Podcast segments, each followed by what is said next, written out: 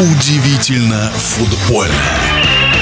Заключительный тур в РПЛ все команды расставил по своим заслуженным местам, и интрига была не столько в верхней части турнирной таблицы, мнение футбольного эксперта Александра Ухова. По большому счету, в последнем туре нас прежде всего интересовала, конечно, ситуация внизу таблицы.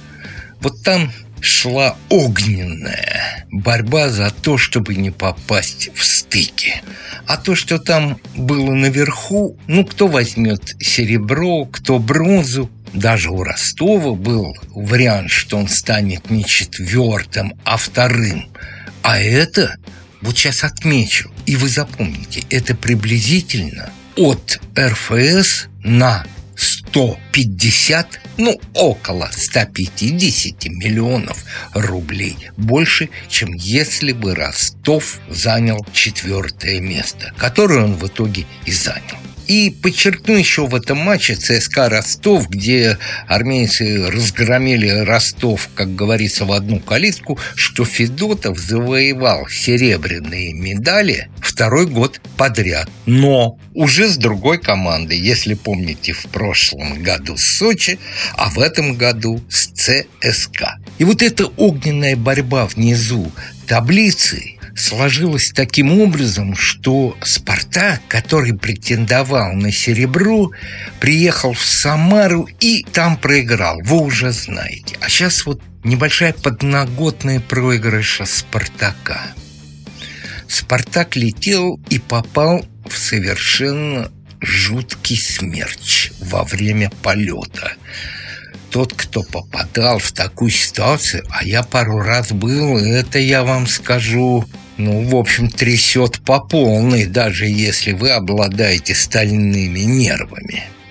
Затем Промис не забил пенальти, причем второй раз подряд, а против Промиса теперь снова в Голландии возбудили уголовное дело по торговле наркотиками. И здесь уже никак, никак он не сможет доказать, что он к этому не причастен или его кто-нибудь провоцировал. Вы помните историю с его двоюродным братом, когда он его пырнул ножом.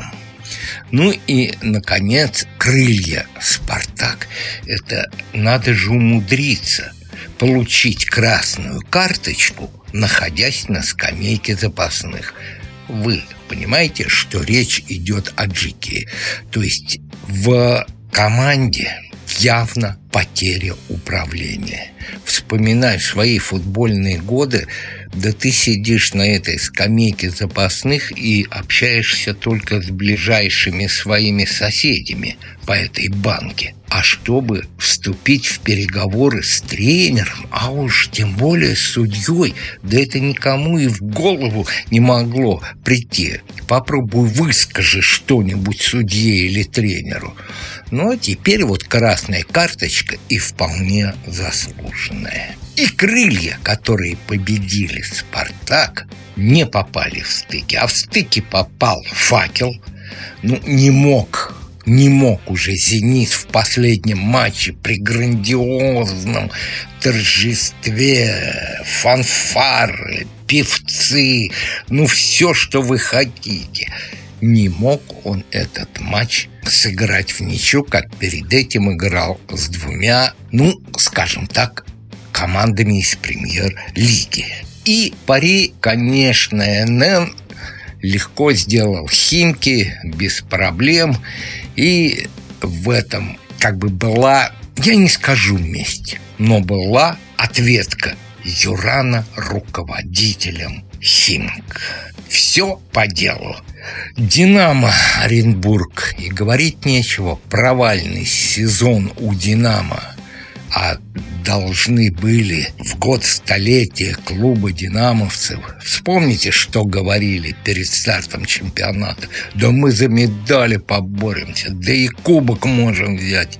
Все провалилось. Ну и назову его чемпионом весеннего отрезка «Локомотив», Хорош, Пеняев, Глушенков, Дзюба и, конечно же, Галактионов – молодцы. И в итоге «Локомотив» обогнал «Динамо». Оренбург поднялся на недосягаемую раньше для них высоту, седьмое место. И теперь мы ждем на этой неделе, вот будет, как говорил тренер Малафеев, искренний футбол. То есть футбол без каких-либо бэкграундовых или андеграундовых идей, мыслей и предпочтений. Пари НН «Родина». Первый стык, второй стык, факел Енисей. На чьей стороне преимущество? Преимущество, как всегда, на стороне команды РПЛ.